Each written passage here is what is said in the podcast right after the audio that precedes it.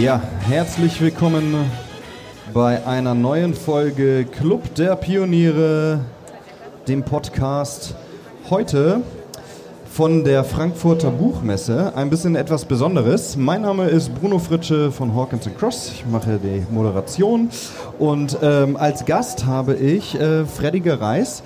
Ähm, ein ganz spannender Gast, äh, wie ich finde, weil ich auch äh, viele der Bücher gelesen habe. Gott sei Dank. Äh, Gott sei Dank. Ja, ich, ich, kann ein bisschen sagen, dass ich weiß, wo, worüber wir reden, weil ich habe es gelesen. Ähm, unter anderem König der Hobos, äh, über die Hobo-Szene in den USA. 100 Gramm Wodka hattest du geschrieben. Äh, ein ganz tolles Buch über eine Reise durch Moskau und äh, andere Sachen. Ähm, vielleicht magst du dich auch einmal ganz kurz vorstellen. Ähm, Wer bist du und was machst du so, abgesehen von den zwei Sachen, die ich gerade schon gesagt habe? Eine sehr offene Frage. Damit fülle ich jetzt die nächste halbe Stunde und dann kann ich wieder gehen. Ähm, ja, mein Name ist Freddy Gareis, ich bin freier Schriftsteller, bin eigentlich gelernter Journalist und reise durch die Welt äh, und schreibe darüber und ab und zu, wie bei 100 Gramm Wodka, ziehe ich mir dabei einen Leberschaden zu. ähm, es ist ja, äh, was ich gerade schon gesagt habe, König der Hobos, da ging um die, um die Hobo-Szene in den USA, also die, die Leute, äh, korrigieren mich, die in Güterzügen fahren, teilweise äh, machen das aus Spaß, andere machen das über äh, Jahrzehnte schon. Ähm, bei 100 Gramm äh, Wodka ähm, warst du auf, auf Spurensuche, sage ich mhm. mal, in Moskau. Kann man sagen, dass... Ähm, oder wie, wie, wie beschreibt man das? Ist das Reiseliteratur? Sind das persönliche Tagebücher? Was ist das? Du, es ist eine Mischung aus allem. Eigentlich ist das alles daraus mal entstanden, dass ich so ein bisschen überdrüssig des äh, Journalistendaseins war, wo ich ja wirklich immer in der Rolle war, über andere Leute zu schreiben. Mhm. Und ähm, jetzt zwar habe ich mir diesen Teil noch äh, dabei behalten, aber halt durch diese Reisen ähm, kam einfach eine viel größere persönliche Komponente dazu. Mhm. Ja. Ähm, als, als Journalist hast du angefangen. Ich habe es auf deiner Website gesehen, unter anderem äh, für die Zeit hast du geschrieben. Jetzt ähm, hören ja auch, hoffe ich, Leute zu, die jetzt keine äh, professionellen Autoren sind oder Journalisten. Wie kommt man dazu zu sagen, oder, oder wie ist der Weg vom, vom Journalisten für ein Magazin oder eine Zeitschrift für die Zeit mhm. bis äh, zu, ne, zu einem Buch? Geht man dann hin und sagt, hey, ich würde auch mal gerne ein, ein Buch schreiben oder wie läuft das? Ja, so ist äh, meistens irgendwie der Gang. Man möchte halt gerne irgendwas machen, dann beschäftigt sich und man beschäftigt sich damit. Äh, der Weg vom Journalisten zum Buchautor ist Gott sei Dank relativ mhm. ähm, kurz, einfach weil Journalisten werden gerne genommen, sie wissen, wie man Abgabetermine einhält und ähm, wissen, was diese Arbeit eigentlich an sich bedeutet. Ja, also im besten Fälle, im besten Falle steht alles und fällt irgendwie mit einer Idee, die du hast, äh, wie umsetzbar die ist und ähm, dass du dich halt äh, traust, das zu machen, anstatt äh, durch Partys zu ziehen und zehn Jahre lang zu erzählen, dass du ein Buch schreibst. Mhm, mh. Einfach machen ist natürlich ein gutes Stichwort. Wie gehst du an deine an deine Projekte ran? Man kann ja schon von Projekt sprechen, wenn man einmal durch Moskau fährt. Bereitet man sich lange vor oder ist es so erstmal erstmal losgehen? Oder? Nee, ich gehe da immer sehr blauäugig vor, weil ähm, dann passiert die ganze Scheiße irgendwie. Und die Scheiße brauchst du, weil sonst äh, finde ich, äh, man kann irgendwas einfach am Anfang tot planen, tot recherchieren. Das passiert sowieso immer anders, als du denkst. Und ähm, deswegen versuche ich am Anfang eigentlich relativ wenig in die Planung zu gehen, weil zum Beispiel würde ich planen, hätte ich gewusst, dass es eine scheiß Idee ist, in Moskau ein Auto zu kaufen. Äh, und dann wäre irgendwie ein großer Teil der Geschichte einfach nicht passiert, ehrlich gesagt. Und ähm, ich glaube, man kann sich ein bisschen verrückt machen einfach, weil du zu jedem Thema kannst du dich einfach hinsetzen und kannst 20, 30 Bücher lesen und danach fragst du dich, boah, ist jetzt schon gut, vielleicht sollte ich das doch irgendwie nicht machen. Und äh, in dem Sinne ähm, mache ich minimale Planung, dass ich einfach weiß, irgendwie, wo muss ich am Anfang hin, was könnte mein Sprungbrett irgendwie in diese ganze Geschichte sein. Und der Rest ist einfach so offen, wie er meiner Meinung nach äh, sein sollte, um wirklich ein Abenteuer zu erleben. Mhm, mh. äh, das mit dem Auto fand ich auch gut in dem Buch. Äh, für, für, diejenigen, die das Buch noch nicht kennen, ist es keine gute Idee, eins zu kaufen. Es hat nicht so lange nee. gehalten. Ja. Was heißt, hat nicht so lange gehalten? Das war da, sowas habe ich nie wieder erlebt. Das war so ein schöner, alter russischer Militärjeep, in den ich mich sofort verliebt hatte, der olivgrün aus den 60ern. Ich dachte mir, die Dinger muss man ständig, also die können gar nicht kaputt gehen. Und ich bin das Ding Probe gefahren in Moskau und es hat 1A funktioniert. Ich weiß nicht, wie er das gemacht hat, aber kaum hatte ich den Vertrag unterschrieben, das Geld rübergegeben, ist er mir unter dem Hintern mhm. zerbröselt. Und dann wurde auch noch geklaut. Und dann wurde auch noch geklaut, ne? Das ist natürlich ein Thema, ähm, das ist sehr persönlich, auf Spurensuche und, und so, aber zum Beispiel das Thema mit den Hobos in den USA.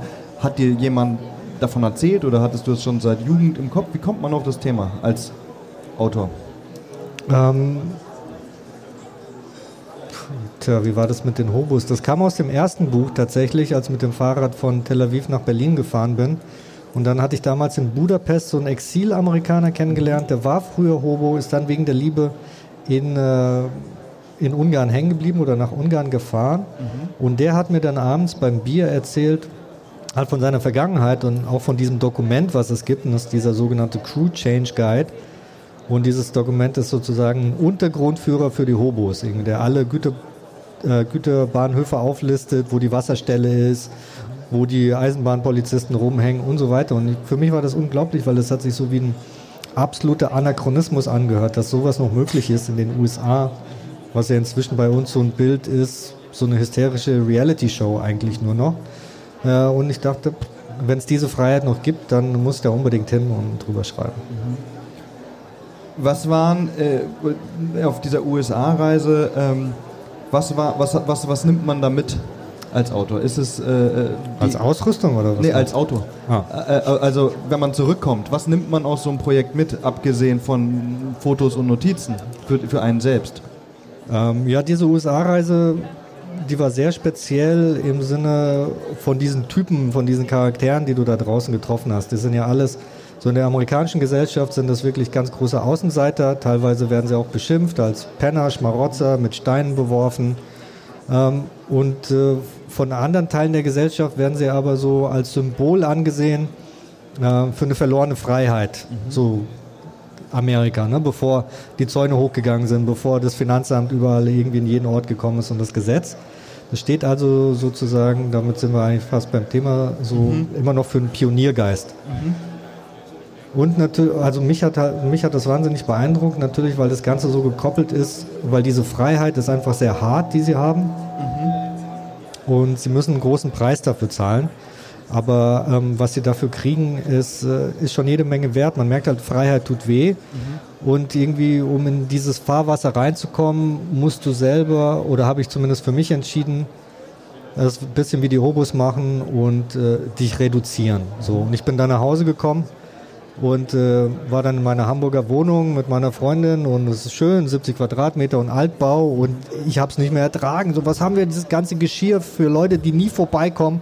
Ja, 50 Handtücher dies, 50 Handtücher da, ist irgendwie zu viele Klamotten. Und äh, dann haben wir alles verkauft, verschenkt und sind äh, in ein Auto gezogen und haben dann im Auto gelebt. Genau. In einem, was für einem Auto und, und wie, wie, äh, wie lange oder immer noch oder wie läuft es? Ähm, also es lief sehr gut. das ist schon mal gut.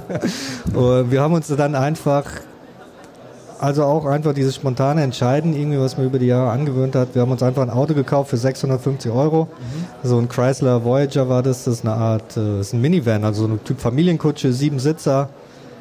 Und äh, da haben wir hinten einfach alles rausgerissen ähm, an Sitzen, eine Matratze drauf gemacht, Bananenkisten drunter als Stauraum und fertig war die Laube. Mhm. Wie ist denn äh, äh, der, der Schritt quasi von zu sagen, ähm, ich bin äh, hier in meiner Wohnung happy mit Handtüchern und so bis zu einem Auto? Ähm, da hängt ja noch mehr drin als der Umzug, oder? Es ist ja vor allem das tägliche Leben, was anders ja, ist. Ja, es ist der Alltag, der ihn auffrisst irgendwie, finde ich. Und ich finde es auch so deprimierend, jeden Tag da zu dem ollen Supermarkt und aufzuwachen mit Beton um dich drumherum und Kackkindern, die in der Wohnung oben drüber über das Parkett irgendwie rennen die ganze Zeit mhm. und dann bist du die Hälfte der Zeit eh nicht in der Wohnung, zahlst 1000 Euro dafür, so 10.000 Euro im Jahr mhm. für die Scheiße, für das scheiß Privileg, dass du auch noch arbeiten gehen kannst, um Steuern davon zu bezahlen. Also ähm, das war so ein Schritt irgendwie, den wir, dass wir dieses Ding irgendwie nicht mehr haben wollten und uns die Frage gestellt haben, ob es noch anders geht. Also wir sind dann ja nicht ausgestiegen per se und haben gesagt, so jetzt fahren wir nach Indien und rauchen Haschisch irgendwie den ganzen Tag, sondern ähm, haben in Deutschland im Auto gewohnt und ganz normal weitergearbeitet. Mhm. Ist das Projekt vorbei oder geht es länger oder? Ja, es hat sich so eher in so eine Lebenseinstellung gewandelt. Wir waren dann drei Monate in Deutschland unterwegs, ähm, dann sind wir rüber in die USA und haben da weiter im Auto gewohnt, in Mexiko dann auch. Und jetzt baue ich mir gerade eine Hütte im Wald, also ist so alles so ein bisschen äh, flüssig. Mhm.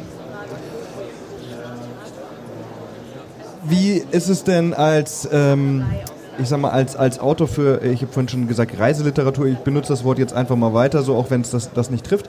Ähm, Internet, Instagram und so weiter und so fort. Überall sieht man irgendwelche Blogger und irgendwelche Informationen um Reise und das, das, das draußen gehen und so. Ähm, ist es förderlich für das, was du machst, weil du ja sehr persönliche Geschichten erzählst und das sind ja meistens, ich sag jetzt mal, Hochglanz-Werbefoto äh, irgendwie für, für, eine Woche in Dubai oder was auch immer. Ist, ja, ist das konträr oder pusht das auch, auch ja, ich habe keine Ahnung, ehrlich gesagt. Okay. Also ähm, Instagram mache ich nicht. Irgendwie, mhm. ich finde das immer eine tolle Idee. Jedes halbe Jahr denke ich mir, oh, ich muss auch auf mhm. Insta mhm. irgendwie rummachen und so. Mhm. Aber dann ist wieder ein halbes Jahr vergangen und ich habe es nicht gemacht. Ich finde es auch wahnsinnig anstrengend, soziale Medien irgendwie diese Kanäle zu bedienen und offen zu halten. Und mhm. in der Zeit habe ich lieber ein Buch geschrieben oder sonst mhm. irgendwas gemacht. Und eher was ich so mitbekomme irgendwie von anderen, die das machen, was du jetzt beschrieben hast, also diese Hochglanzwelt Alter, was ist, ist total surreal. Wo ist diese Hochglanzwelt? Also mhm. mir gefällt sie nicht. Ich mag es eher ein bisschen schmutzig. Mhm. Und äh, in dem Sinne habe ich da nicht besonders ja. viel mit zu tun. Ja. ja. ich kann mir vorstellen, dass äh, schmutzig und staubig war vielleicht auch äh, streckenweise die Reise mit dem Fahrrad, die du gemacht hast, wo du ein Buch beschrieben hast. Ähm, jetzt haben wir vorhin schon kurz über das Hobo gesprochen. Wie kam es dazu? War das, äh, was war da die Initialzündung für? Oder vielleicht kannst du noch ein bisschen kurz über das Projekt erzählen. Ja, da hatte ich, äh, ich hatte mal einen Freund mhm. aus äh, in Russland irgendwo kennengelernt beim Wodka-Saufen und der kam gerade mit dem Fahrrad aus dem Iran. Mhm. Und da ich so, was machst du, Alter, mit dem Fahrrad da in den Iran fahren? Und er meinte, hör zu, ist das Geilste aller Zeit mit dem Fahrrad zu verreisen, aus zwei Gründen. Erstens, wenn du irgendwo hinkommst mit dem Fahrrad, denken die Leute alle, du bist ein harmloser Depp. Mhm. Ja, und du kannst ins größte Krisengebiet reisen. Die Leute stürzen sich auf dich und ziehen dich aus der Schusslinie. Und zweitens wirst du halt überall eingeladen. So, weil du bist ja alleine, du musst gefüttert werden und, äh, und das hat mir irgendwie, das hat mir ganz gut gefallen, dieses Konzept.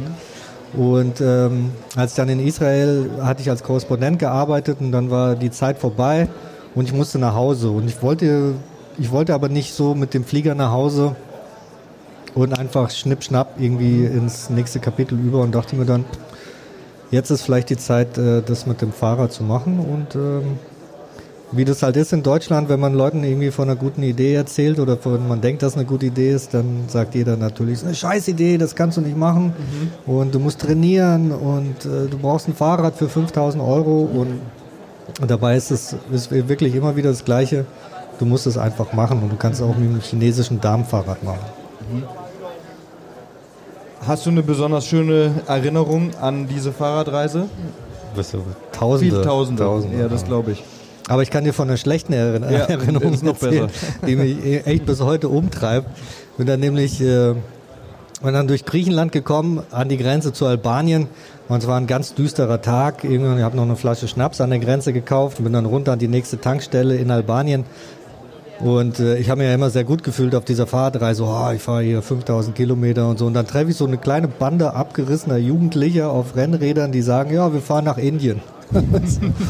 okay, gut. Ihr habt die größeren Eier, alles klar. Und äh, dann haben wir ein bisschen zusammen getrunken und dann habe ich mir ihre Fahrräder angeguckt und habe gemerkt, dass sie relativ gut ausgestattet waren mit Waffen aller Art. So Peitschen, Stöcken und so, was ist hier los? Und die so meinen, ja, ja, Albanien ziemlich, äh, ziemlich krass, was die wilden Hunde angeht.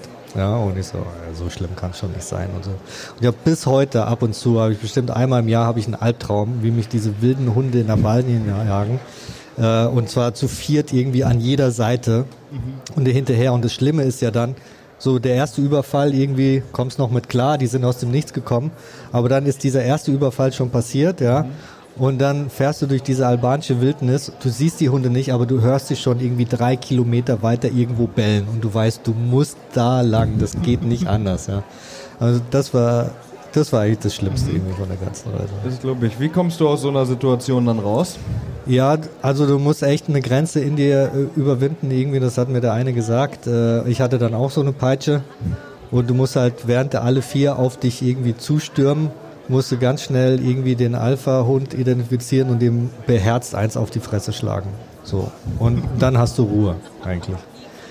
Aber da hat, also für mich hatte da sehr, sehr, sehr große Überwindung dazu gehört. Und weil die waren furchteinflößend, diese Runde. Ja, das glaube ich, das, das glaube ich das sofort. Ähm, wie entscheidest du, ähm, wenn du zum Beispiel jetzt, wie du gerade gesagt hast, von äh, Tel Aviv nach Berlin fährst oder, oder äh, wochenlang oder monatelang durch die USA, was kommt ins Buch? Ja, weil du, es gibt so viele äh, gute Erinnerungen wahrscheinlich oder auch negative. Ist das intuitiv oder ist es in Absprache mit dem Verlag oder, oder wie kann man sich das als Nicht-Autor vorstellen? Was kommt ins Buch? Alles Schlechte kommt raus. Also, also, aber damit meine ich eher, damit meine ich eher die, die Passagen, die einfach äh, schlecht geschrieben sind. Schlechte Erinnerungen irgendwie kommen unbedingt rein, weil eigentlich ist das irgendwie der interessante Teil des Buchs, wo man halt so vor sich hin stolpert. Ja, und sich so ein bisschen nach vorne scheitert. Eigentlich, das sind, für mich sind es, äh, sind das die interessanten Sachen, ja. Das ist genauso wenig, wenn dein Kollege fährt nach Mallorca und dann kommt er zurück und sagt, wie war's? Ja, war super, Wetter war gut ja, kannst nichts erzählen, irgendwie so einfach. Also es muss schon scheiße passieren. Je mehr Scheiße, desto besser. Deswegen ja wenig Planung. Und, äh, ähm, und äh, vom Schreiben her ist einfach so, ja, du, du stehst natürlich vor einem großen Materialberg, der sich aber irgendwann, ähm, du musst den halt abtragen und äh, alles, was irgendwie nicht in dieses Ensemble passt, schmeißt du raus. Und im Zweifel ist es immer besser, weniger zu machen als mehr, weil so lässt du dann einfach mehr beim, beim Leser entstehen. So. Ja. Der Verlag hat eigentlich nur noch dann am Ende damit zu tun, also im Lektorat irgendwie, dass der versucht nochmal irgendwie nochmal hier irgendwie was rauszukitzeln oder da was rauszukitzeln. Aber ansonsten ist es ein einsamer Job und äh, ja. den musst du irgendwie einsam ja. da im Berg arbeiten. Ja. ja. Ähm, wenig Planung ist auch ein gutes Stichwort. Ähm, würdest du dir oder würdest du dir wünschen, die ein oder Sache, andere Sache vielleicht auf diesen Reiten besser geplant zu haben? Abgesehen von dem Auto vielleicht? Oder, oder, äh, oder was war so? Nö, eigentlich, eigentlich nicht irgendwie, weil Nee, es bringt überhaupt nichts da. Das mit dem Auto irgendwie, also wirklich, das ist wirklich das Einzige, das machen wir bis heute Gedanken. Wieso habe ich keins in Deutschland gekauft? Ja? Wieso musste ich eins in Moskau kaufen? Mhm. Aber auf der anderen Seite ist es äh, schon gut, wie es ist. Ja. Diesen Schlüssel habe ich immer noch von dem, von dem Jeep. Das wusste ich auch, also am Anfang. Weil der Schlüssel ist so klein wie so ein Briefkastenschlüssel von diesem riesen Auto. Und ich wusste, dass wahrscheinlich eher das Auto weg ist als dieser Schlüssel. Und jetzt habe ich den Schlüssel. Ja. Ah nee, andersrum, egal. Ähm, aber ansonsten kann ich, also die Sachen haben dann immer eine Tendenz, ähm, sich organisch zu entwickeln. Ich glaube, ich würde eher dir zustimmen, ähm, wenn ich irgendwas abgebrochen hätte, dann hätte ich mich, dann würde ich mich ärgern irgendwie, dass ich es abgebrochen habe, ohne es irgendwie bis zum äh, bis zum Ende durchzustehen. So bei den Hobos zum Beispiel war das irgendwie ein ganz großes Thema, weil es hat bestimmt von den dreieinhalb Monaten Reise mit den Hobos war zwei Monate einfach nur deren Vertrauen zu gewinnen, also dass man das mit denen machen kann. Und das war so frustrierend, wo man mich ständig irgendwie vom Feld gejagt hat und gesagt hat, wer bist du, verpiss dich, ja, du bist keiner von uns und ähm, das ist dann eher die Gefahr. Ja, Wie gewinnt man Vertrauen in einer Umgebung, in der Vertrauen nicht geschenkt wird? Man muss sich erarbeiten tatsächlich. Also du darfst A überhaupt nicht aufgeben. Äh, B ist natürlich gut, wenn du jetzt nicht irgendwie ähm, zu viel redest. ja, weil das mögen sie gar nicht. Also wenn du jetzt in eine Situation reingehst und äh, ganz enthusiastisch äh, irgendeinem so Hobo tausend Fragen stellst, irgendwie ohne dass du ihn kennst, ja, über Gefängnis oder sonst irgendwas dies und das, läuft dann natürlich nicht. Also es, äh, aber die, das sind ja echte Menschen, die merken dann auch sofort, wenn du dich verstellen musst, so und das muss ich zum Glück nicht. Man, ich habe da keine Milieuängste, so ich kann mit denen im Dreck schlafen, ich kann mit denen aus der Mülltonne essen. Sowas sehen die natürlich irgendwie, ja, ohne dass ich jetzt denke, so ich muss mit denen jetzt aus der Mülltonne essen, mhm. sondern so wird's halt da gemacht irgendwie, da machst du halt mit und ähm, sowas spricht sich dann natürlich auch weiter und so hat sich das dann entwickelt, aber es, es war nie leichter. Mhm. Gab es äh, äh, in diesen ganzen Situationen auch mal Momente, wo man so, so Sicherheitsgedanken hat? Also, Ständig. Okay. Ja, also da war ich auch irgendwie am Anfang, hatte ich auch noch dieses romantische Bild irgendwie vom Hobo-Dasein. Schön auf dem Güterzug, äh, amerikanische Wüste fährt vorbei. Und dann hat mich der eine so unter seine Fittiche genommen. Ja, das war so ein ganz harter Degen irgendwie mit, was weiß ich, wie viel, zehn Jahren Gefängniserfahrung. Und das erste, was wir gemacht haben, ist, sind wir, wir sind in den Baumarkt gegangen, um Hobo-Ausrüstung zu kaufen. Ich so, was kaufen wir jetzt für Hobo-Ausrüstung in einem Baumarkt? Und dann meinte, siehst du diesen Stiel? Dieser Axtstiel, wenn du da mal Blut drauf bekommst, irgendwie steckst du einfach ins Feuer, brauchst du, steckst du dir hinter den Rucksack. So, so ah ja, daher weht der Wind, alles klar.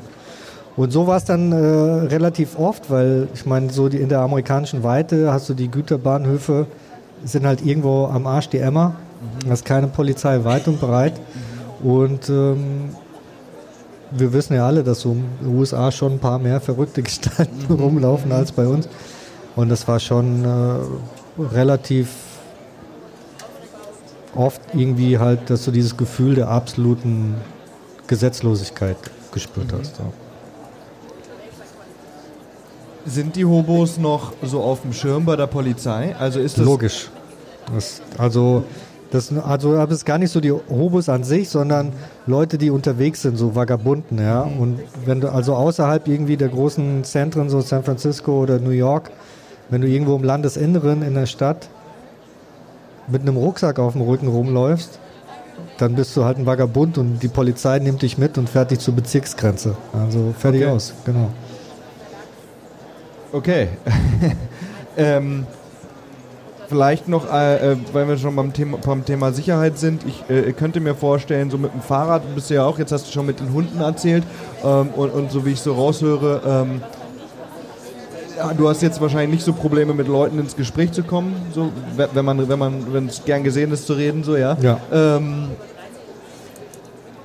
Gab es jemals sowas wie so Sprachbarrieren zum Beispiel? Es gibt keine Sprachbarriere, die nicht durch Alkohol überbrückt werden kann. Okay.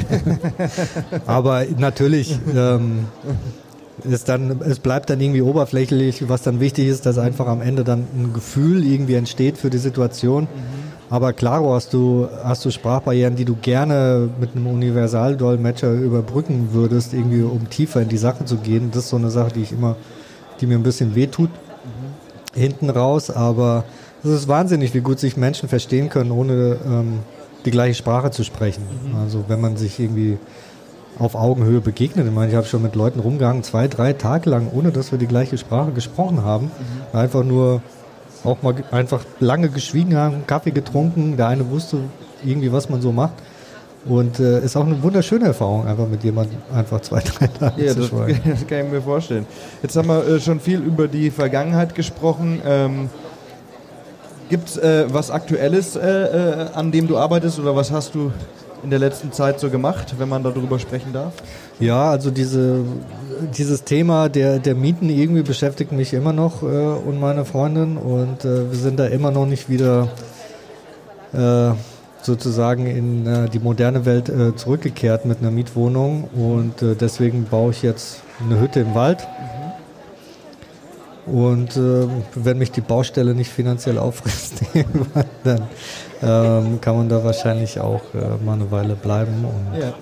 Ja. und dann schauen wir irgendwie weiter. Also für uns ist es so, dass wir irgendwie durch diesen radikalen Schritt aus dieser Hamburger Wohnung auszuziehen, alle Sachen zu verkaufen, auch insoweit irgendwie Strukturen aufgelöst haben, die jetzt komplett und jetzt ist es halt komplett locker. Also wir können irgendwie, das Schiff ist halt jetzt so eine kleine Jolle und du kannst sie total schnell beidrehen. Wenn du halt deine Wohnung behältst, geht es halt nicht, weil du dich ja immer kümmern musst um irgendwie Zwischenmiete, Untermiete, dies und das, bla bla bla. Was machen wir mit dieser Wohnung? Und wenn du es halt so radikal machst und die Tür wirklich zuschlägst, dann geht tatsächlich irgendwo eine andere auf. Ja. Ja, ja. Wenn du dir ein Thema aussuchen könntest, ganz unabhängig von Zeit und Geld, gibt es irgendwas, wo du sagst, Mensch, das wäre was, das ist spannend. Das ist jetzt vielleicht nicht so meins, aber eigentlich wäre das spannend. Oder auch irgendwas, was da. Ich würde auf jeden Fall gerne auf der ersten Reise, auf der ersten kommerziellen Reise ins All dabei sein. Mhm. Ja. Da ist, glaube ich, die Schlange sehr lang bei den Leuten, die da, die da Bock drauf haben. Aber voll gut. Ähm, ich habe noch was und zwar, das äh, gibt es immer. Das ist Die ehrliche Antwort. Oh Gott. Die ehrliche Antwort. Flaschen drehen machen. genau.